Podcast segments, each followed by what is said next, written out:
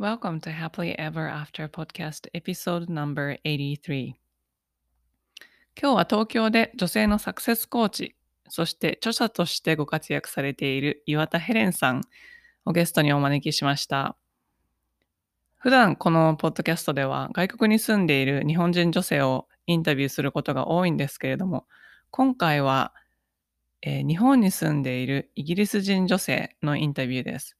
ヘレンさんはあのずっと企業で働かれていて、それから起業されて在日29年なんですけれども、あの目から鱗な話がすごいいっぱいあって、あのもう女性にとってすっごくためになる お話がいっぱいあるので、女性、そうですね、女性、そしてビジネスパーソン、まあ、グローバルに活躍したいビジネスパーソン、それからキャリアを築いていきたい方、あの目から鱗の話がいっぱい出てきます。えー、そして、えー、番組の最後にヘレンさんのコーチングプログラムに関するお知らせもありますので、ぜひ最後までお聞きください。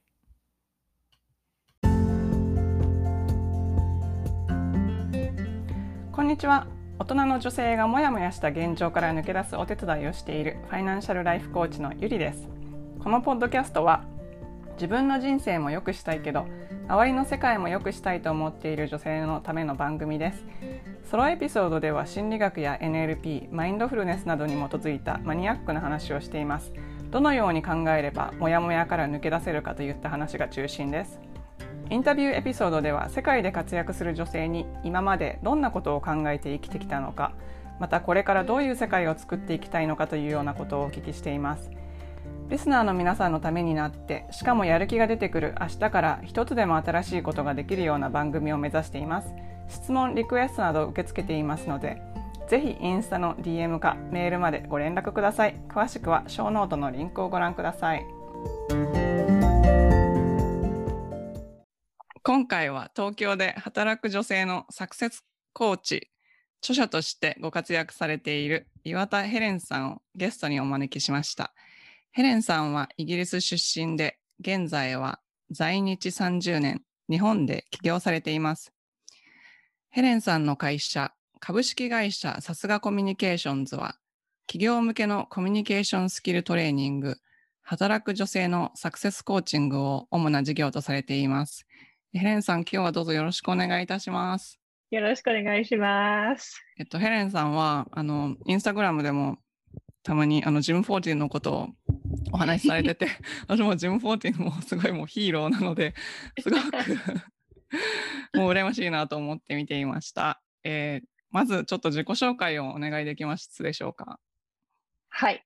えっ、ー、と、私はイギリス人ですが、30年間、あ今その、えー、ご紹介の中では30年間日本に、もう、そして30年ですよね。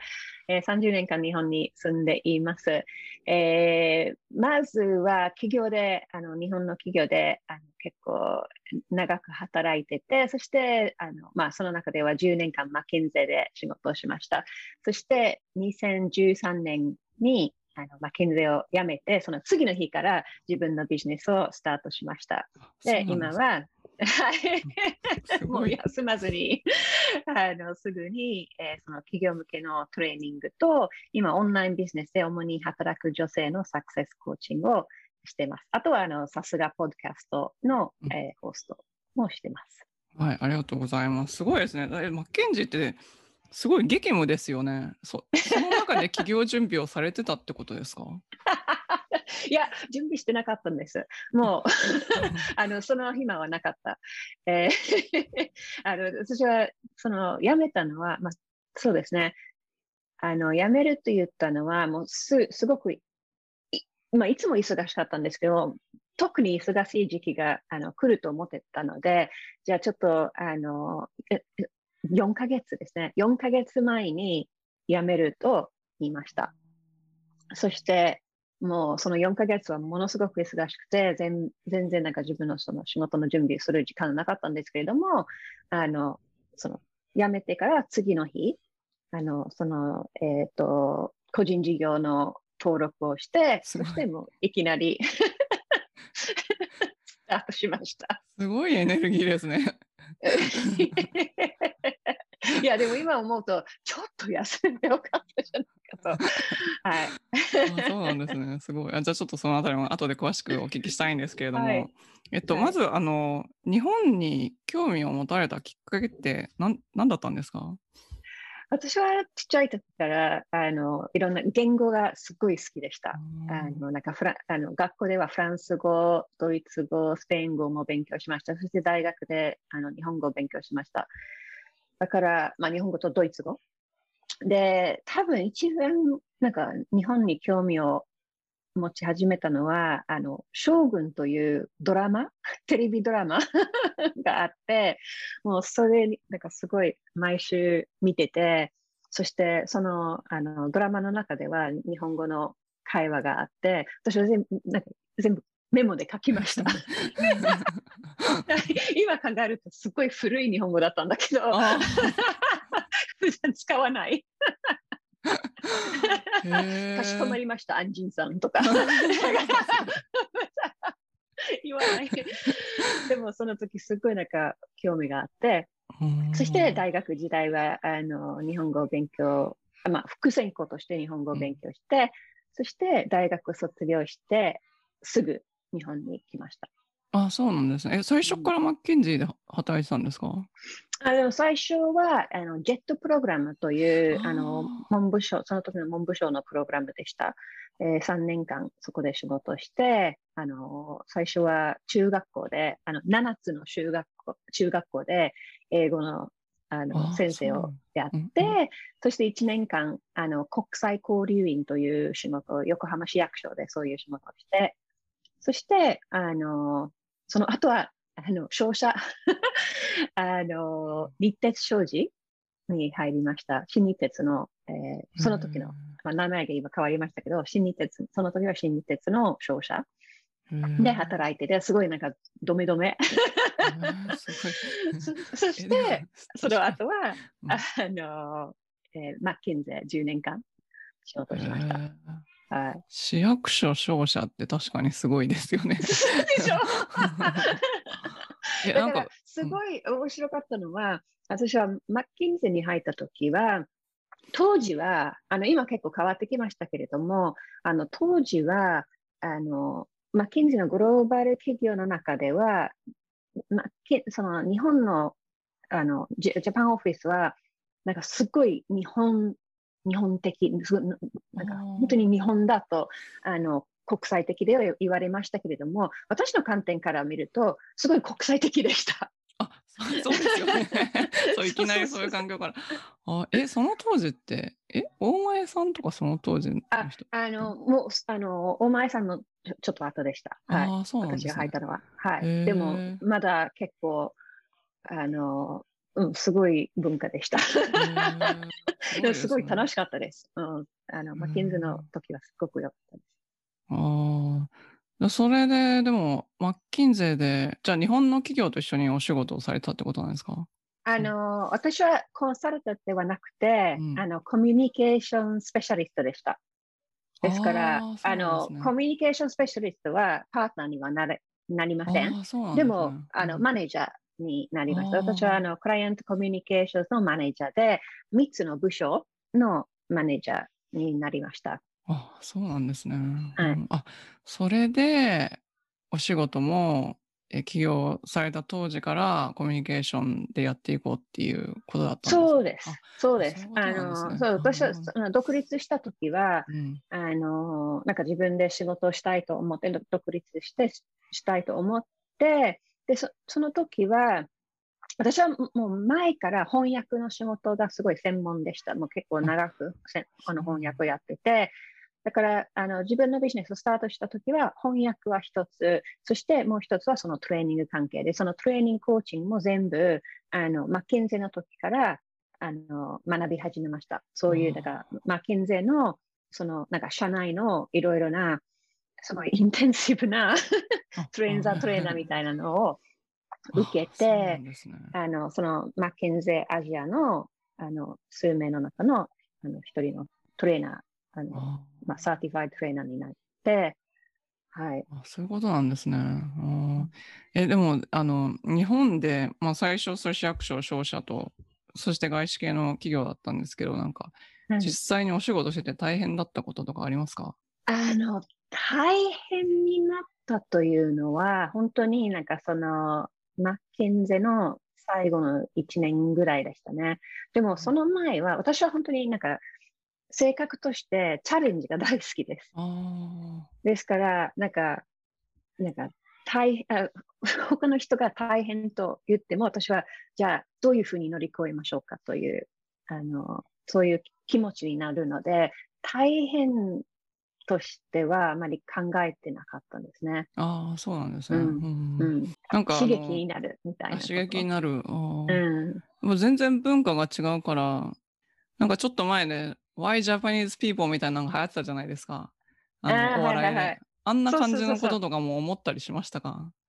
何、何こうれ。ん、でも、なんか、そう、結構よく言われますよね。なんかカルチャーショックとかそういうことなんだけど、うんなんか違うというのは当たり前と、私はそういう観点から来ました。そして逆に何が、あの、私にとってのその、まあ、驚きというだったかというと、あの、日本に行って、そしてイギリスにまた戻ったときは、逆、その、えー、リバースカルチャーショック。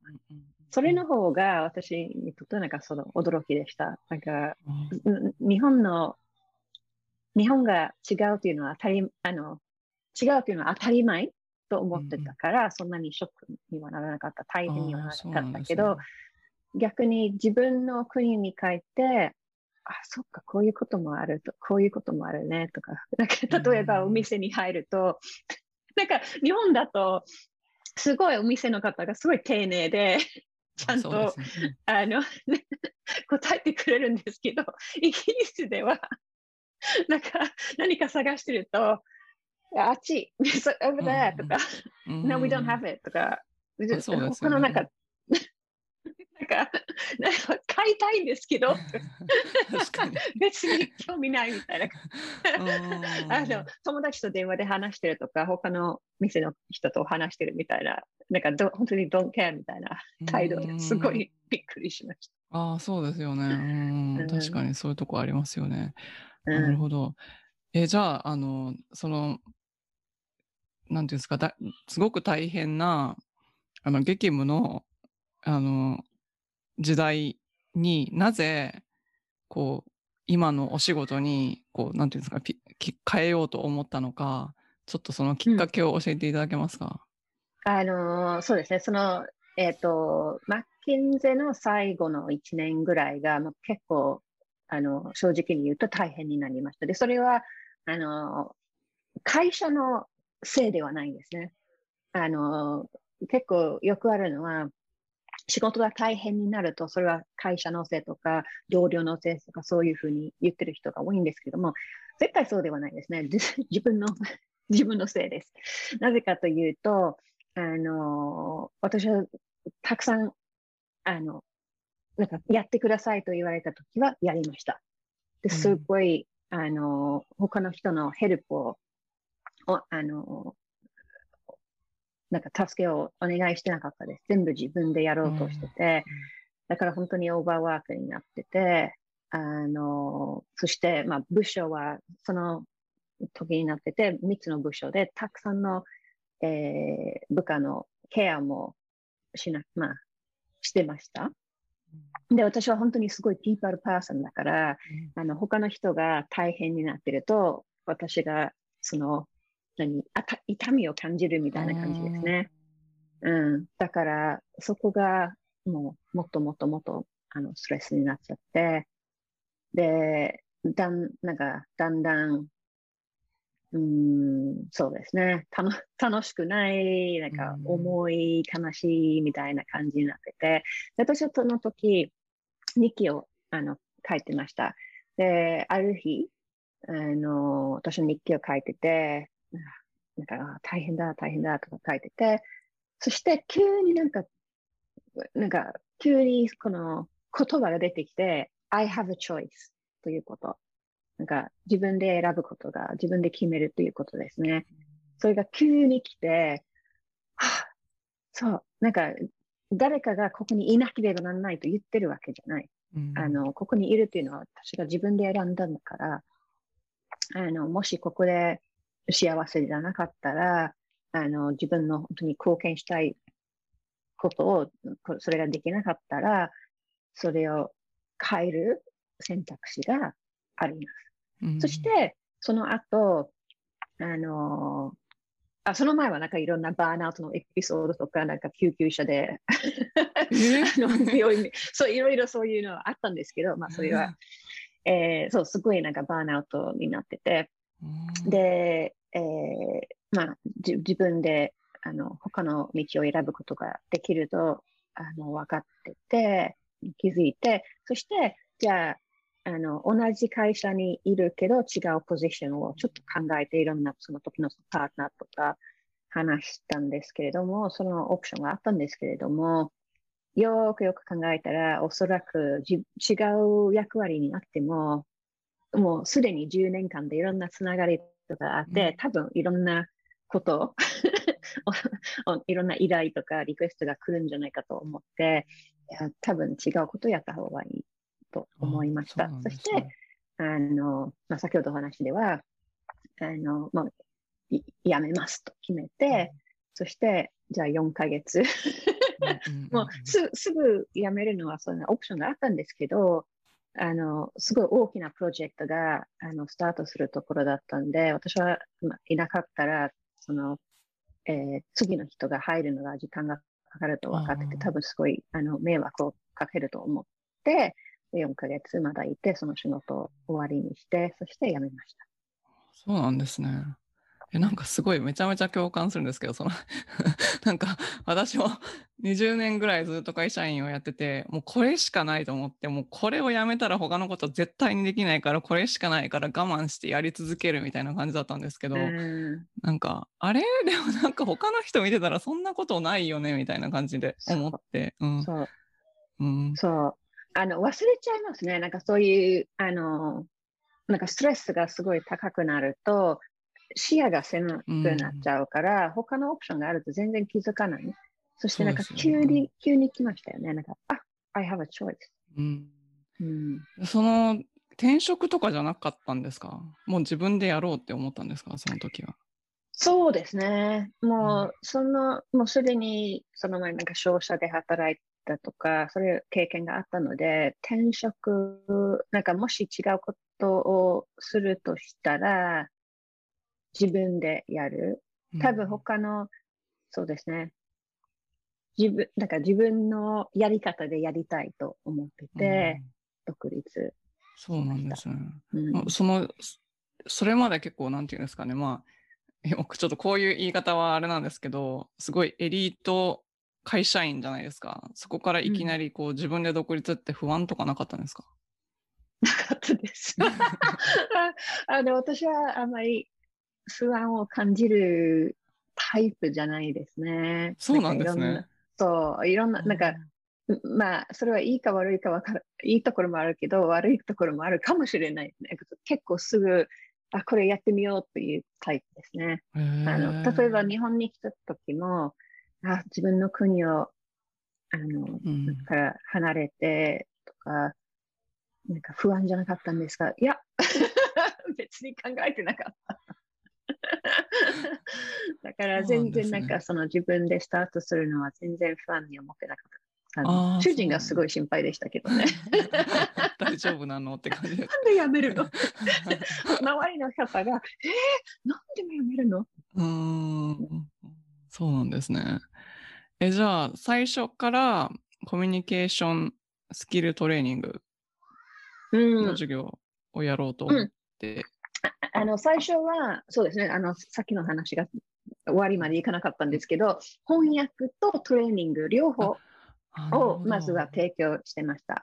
うん。で、あのし多分1年ぐらいであの両方はちょっと無理と思って、で、今どっちかというとトレーニングとかコーチもやると自分にとってのなんか価値を感じるから、うん。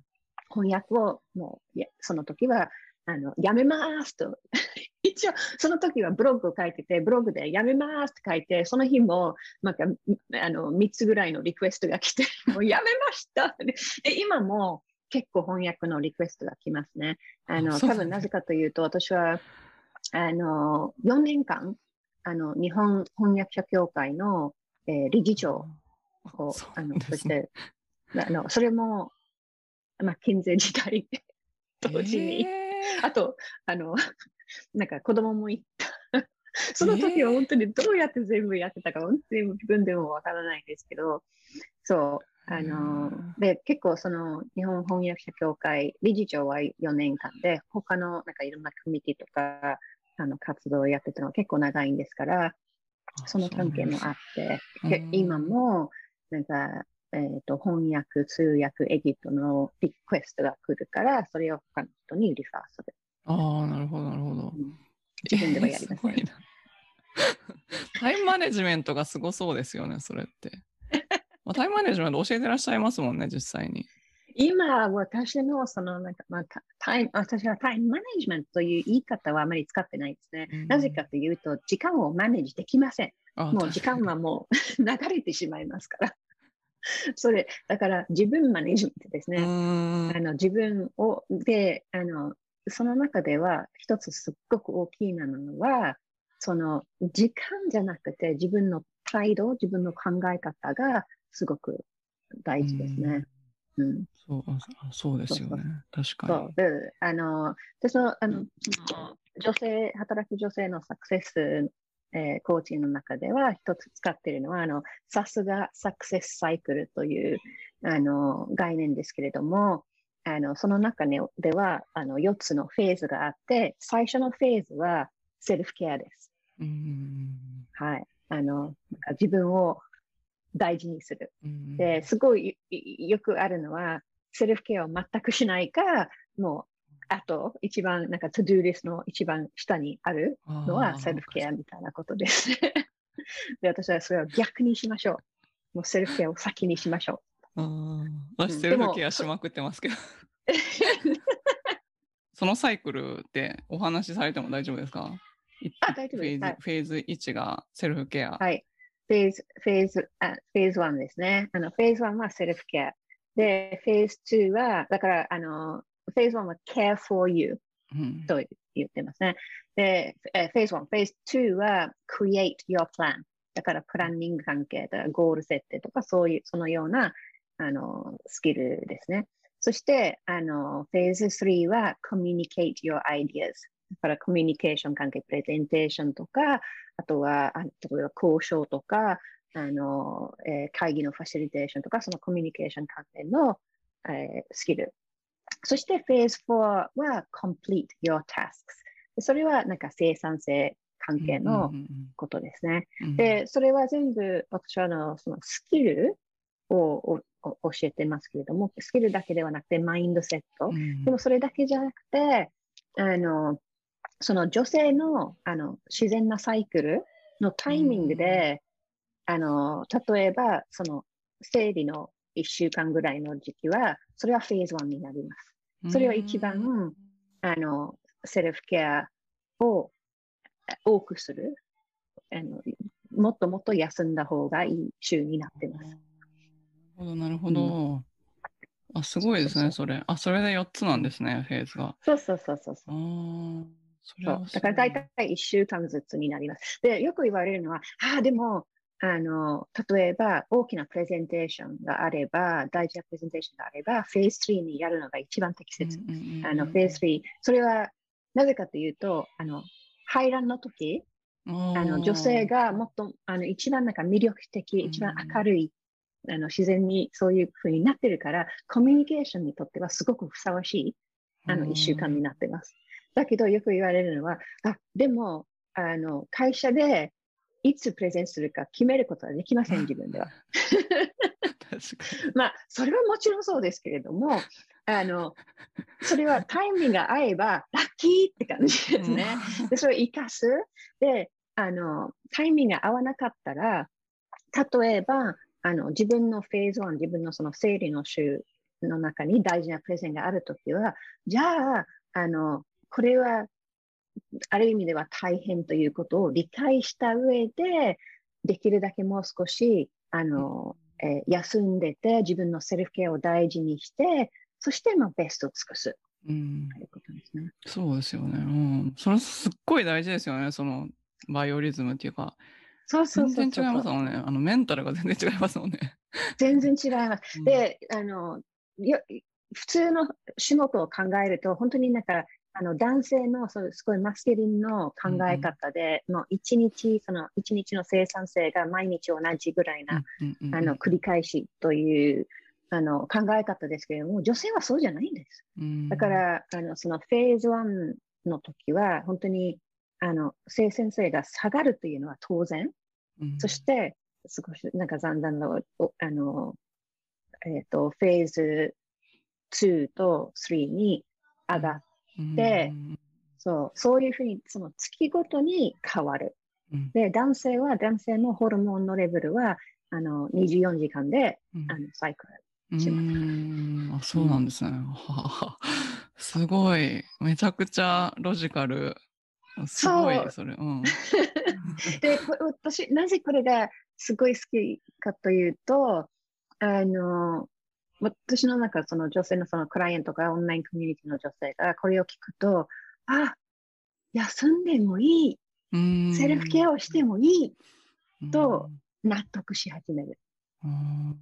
うん、で、それ、その、それを聞く前に、なんか、休むのは、あの、レイジーとか、休むのは、あの、わがままとか、そういう考えが多いから、その、この、あの、さすがサクセスサイクルの話を聞くと、ああ、じゃあ大丈夫だ。で、あの、そのオンラインコミュニティの中では、これを実際に使っている女性の、あの、その、まあ、進歩を見て、もうすっごい変わってきますね。あうんー。そうですよね。そうですよね。うんはあ、え、なあの、ヘレンさん、いろんな国の方と、女性とあコーチングしたりとか、一緒にお仕事されたりとか、されてると思うんですけども、なんか日本の女性とかを見てて、なんか違うところとかありますか？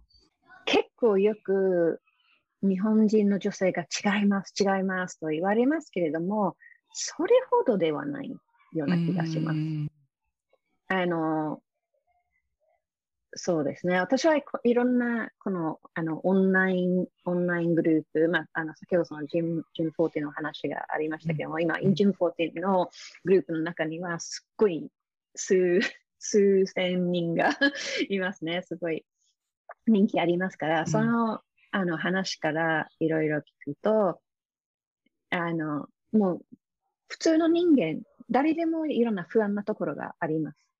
で、よくあの日本人女性が、あ私日本人だからこれはダメだと思ってしまうんですけど、実際は他の人も同じことを考えてるけど、言わない。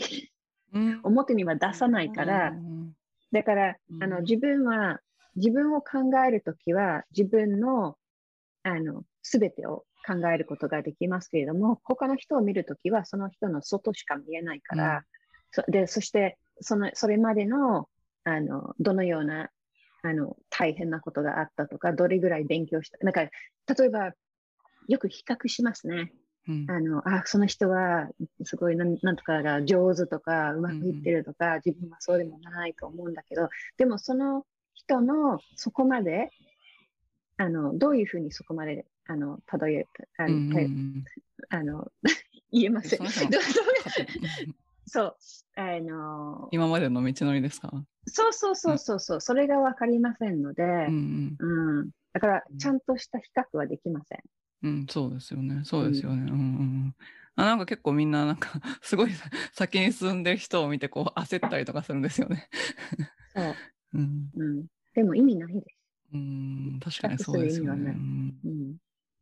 そう、なんかもうこれまたジムさんの話になっちゃうんですけど私も彼ののあの魂の学びが一人一人違うから人と比べても意味ないですよっていうのがすごく本当にあす。すごい腑に落ちる。そうじゃあ今のお仕事の魅力って何ですか？変化を見ることですね。うんあのーそうですね。そういう、あの、まあ今実際に face to face で会うことはそんなにないんですけど、まあ、笑顔を見る とか、あの、笑顔を直接見てなくても、例えば文章の中では結構そういう、あの、メールが来るときとか、あの、オンラインコミュニティの中では、こういう、なんか、あの、こういうことありました。すごいなんか、あの、えっ、ー、と、嬉しい話があると、うん、そういうのが一番いいですね。うん、そうなんですね。うん、なんか大変なことはありますか？大変なこと。あのー、これ、そうですね。今の私にとっての一番大変なことは、おそらく、例えばオンラインビジネスが多いんですね。うん、でオンラインビジネスでは直接話すことができません。はい、そして、まあで、できる場合もありますけれども、例えば、あの、全員と直接話せません。うん、そして気づいたのは、あの、その、例えば、あの、女性の思い込みがあって、あ、私はこうだからできません。例えば、あの、最近こういうのがありました。私、あの、さすがカフェという、あの、オンラインコミュニティ、働く女性のためのオンラインコミュニティがありますけれども、あの、最近、あの、その、それをオープンして、あの、新しいメンバーが入りました。そして、たまたま、そうですね。私はその前に、あの、クラブハウスで、えっ、ー、と、朝活をやってて、とてもいいトレーニングをやって、で、それに参加した女性が、インスタグラムで、あの、ダイレクトメッセージを送って、あの、その、あの、1週間、その5日間のトレーニング、すごく良かったです。すごく良かったです。で、あの、次回、そういうトレーニングを、えー、やりましたら、できればこういうテーマでお願いします。と言いました。で、あの、なるほどと思って、そして私は返事しました。ちなみに、今回は、あの、そのさすがカフェに入るのを考えてないんですか？あ、私入ってもいいんですか？って彼女が返事しました。だからなんか自分の思い込みで、あの、入る何資格とかはないと思ってました。いいですよ。私が返事して、そして、あじゃあ入りますそしてすぐ申し込みしました。それはちょうど、あの、その締め切りのちょっと、あの、直前でしたけど、そう。だから、もし彼女は、その、なんかたまたま私にそのお礼のメッセージを送ってなかったら、彼女はずっとその思い込みで入ってなかったです。で、今ももうすでに入ってて、もう、あの、その楽しさとか、あの、ま、学ぶ機会をあの経験してます。そうなんですね。あ、だからその思い込みが、あの、私にとって、自分、私の思い込みじゃないんですけど、あの、周りの人の思い込みで、私はどういうふうにそこをサポートするのが難しいですね。でも多分もうしょうがない。うん、確かにそうですよね。うん、あでもわかる すごくえ私は逆のパターンなんですけど自分はすごく、えっと、お客様にどうやって私と働くかっていうのをウェブサイトとかでコミュニケーションしてるつもりなんですけどちゃんとできてないらしくってよく聞かれるんですよ。あのどうやってゆりさんのプログラムとか買うんですか？とか聞かれるんですよ。そうそうそうそうそう。まあ、それはすごいよくあるあのオンライン、うん、私たちみたいなオンラインビジネスで、多分今リスナーの方の中ではオンラインビジネスをやってる方もいらっしゃるかもしれませんけれども、うん、すごく大きな問題です。あの自分では自分のビジネスの話をいつもしてる？と 当たり前だと思ってるけど、うん、リスナーの方からあ知らなかった。あ、そういうことあった。もう何回も言ってるんじゃないですか と思うんですけど、あのちょうど昨日も他のあのオンラインビジネスをやってるオーストラリア、ああの彼女イギリス人ですけど、オーストラリアに住んでますね。で、彼女が、あの、なんか自分のメッセージ何回も何回も言ってるけど、うんうん、と彼女は言ってたんですけど、やっぱり、あの、今の、特に今の、あの、インターネットで情報の多いあの、世の中では、メッセージを何回も何回も言わないと、ああ、そうですね。聞かない。パーッと通り過ぎていく感じですかね。そうそうそうそう。そして自分のその思い込み、自分のフィルターがすごく強くて、うん、あ、それは自分ではできませんと思ってしまいますね。うん、できるよそうですよね。そうですよね。Give yourself a chance と言いたいですね。あえっ、と、そのさすがカフェっていうのは、その先ほどおっしゃってた4つのフェーズがあるオンラインプログラムについてくるカフェってことあ、オンラインコミュニティってことですよね。そう、あの、オンライン、えー、そのオンラインコミュニティでは、うん、えっ、と、毎月ちょっと、あの、小さなトレーニングをやってて、で、それは、あの、その、えっ、と、さすがサクセスサイクルの関係のトレーニングになってああ、そうなんですね。だから、あの、私のプログラムの中では、その、えー、オンラインコミュニティ、さすがカフェが、うんあの、なんかマンスリーメンバー、あの、うん、月ごとの会員になってて、それはなんか、あの、少しずつ、なんか楽しくつながって、楽しく日本語で、あの、まあ、コミュニティの中では勉強したい女性のためですね。うん、あともう一つ、その上のレベルは、えっ、ー、と、さすが VIP Women's Coaching プログラムで、これは3ヶ月のもうもっと集中的なプログラムで、これは英語です。うん、うん、それもとレベル、レベルアップですね。でもなんか、あとマスターマインドされてますよね。マスターマインドすごい。マスターマインド珍しいですよね、はい、あ。なかなかないですよね、日本、日本の。日本、日本の、日本人ですか？そう、そうですね。うん、あのー、私が、あのホストしてるマスターマインドの話。うん。なかなかそれすごい探してたんですけど、めちゃめちゃ探してたんです。マスターマインド入りたいなと思って。そうですか？あの、つ、次は多分7月からオープンします。あ、そうなんです、ちょっとまだチェックします。チェックします。えっと、ブレイクスルーの経験ってもうさっきお伺いしたのと同じですか？さっきの、えー、思い込みということを、ある意味で私もそれを経験しました。なぜかというと、あの、今私はプレゼンテーションスキルのなんかコーチもしてます。なんかすごい、もう長くそういう仕事をしてて、もう何千人のコーチングを、あの、してきましたけれども、最初は全然自信なかったですね。うん、なんか人前で話すの、すっごいもうもう嫌で、ドキドキしてて、そして私、あの、プレゼンテーションスキルのトレーニングを受けました。で、その時、あの、もう喋り始めて、みんなの前で喋り始めて、そして次は何を言うか忘れて、頭が真っ白になっちゃって、すごいパニックになってて、うわーって感じでした。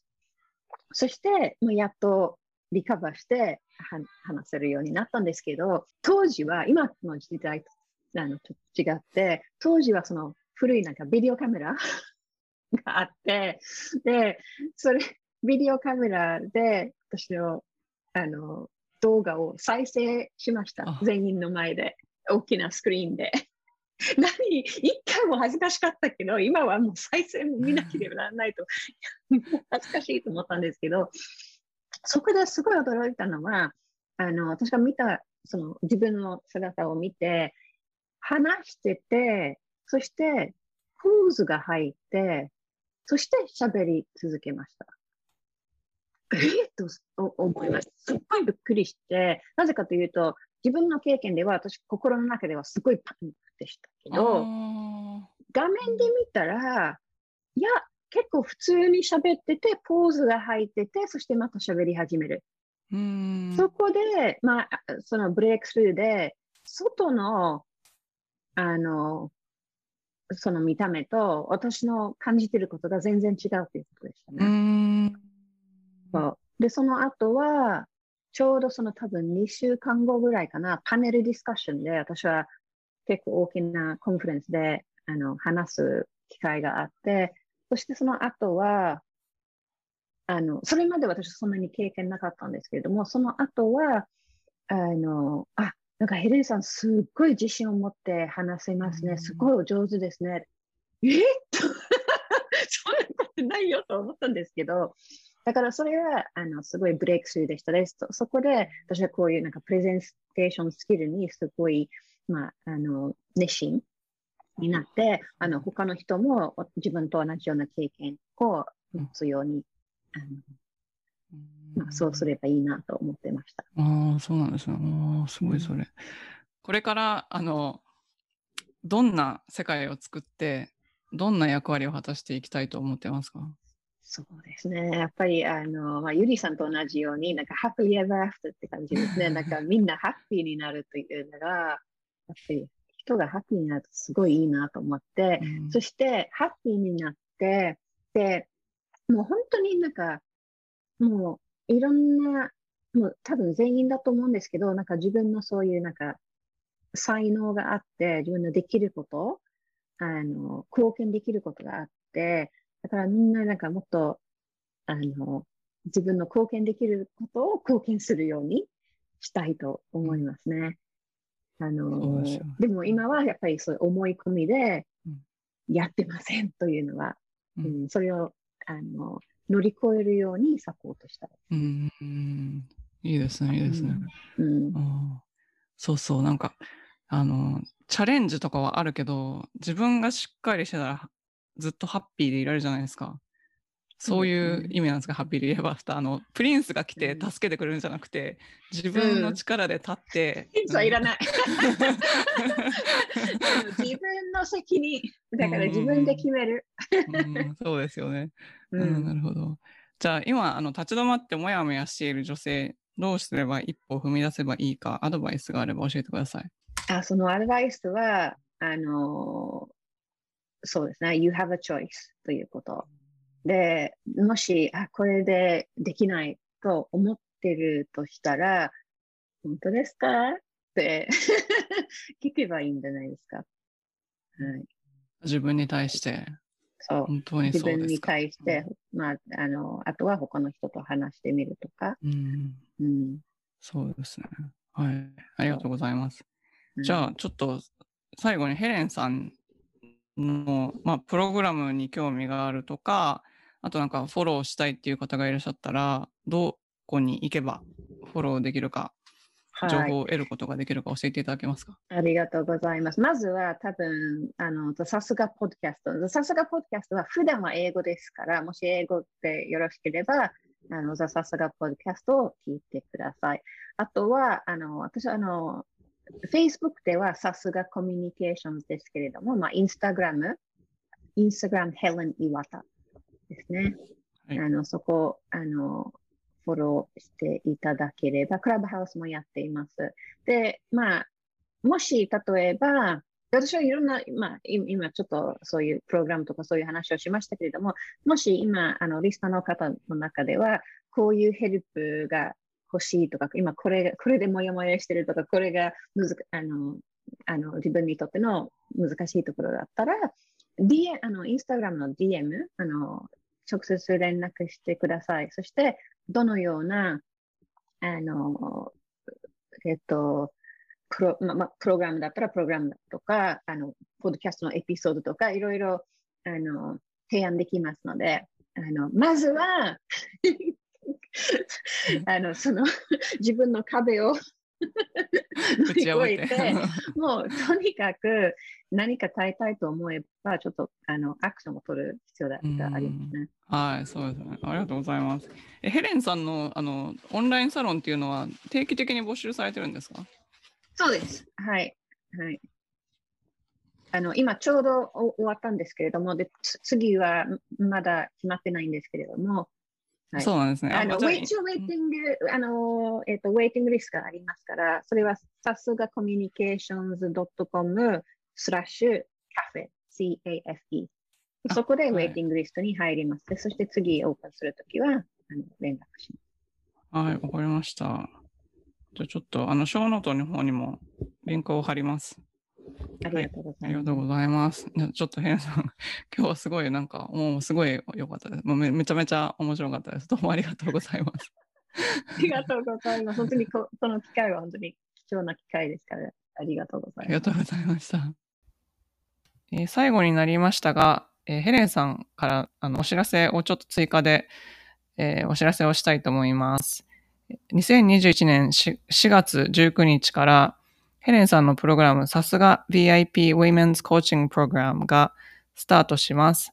で今週4月12日の週ですね。に、えー、15分の、えー、無料セッションクラリティセッション、クラリティコールっていうのをされてるそうなので、まあ、興味のある方はぜひ、えー、ヘレンさんの YouTube ビデオを見て、それからサイトの方に行って申し込んでいただきたいんですけれども、えー、っとですね、YouTube のリンクとヘレンさんの、え、コーチングプログラムのリンクを、えー、ショーノートの方に貼っておきますので、興味のある方はぜひそちらからご覧ください。最後までお聞きいただきありがとうございました。もしこの配信がお役に立ったという方がいらっしゃったら、ぜひお友達とシェアしていただくか、または配信登録、星マークポチ、レビューの方などよろしくお願いいたします。2021年は無料の Facebook グループ Happily Ever After 未来デザインで動画配信もしていく予定です。自分も世界も変えていきたいと思っているメンバーと共に一緒に高め合っていけるようなグループにしたいので、興味のある方は、ショーノートのリンクからぜひ参加申請をお願いします。最短で結果を出す1ヶ月でセルフイメージが変わって夢を実現できる人になるコーチングセッションに興味のある方は、メールアドレス info@ud media.com からメールまたはショーノートのリンクからお申し込みください。現在、もやもやからやりがいを探す20の質問ワークシートも無料ダウンロードプレゼント中です。これもショーノートにリンクがあります。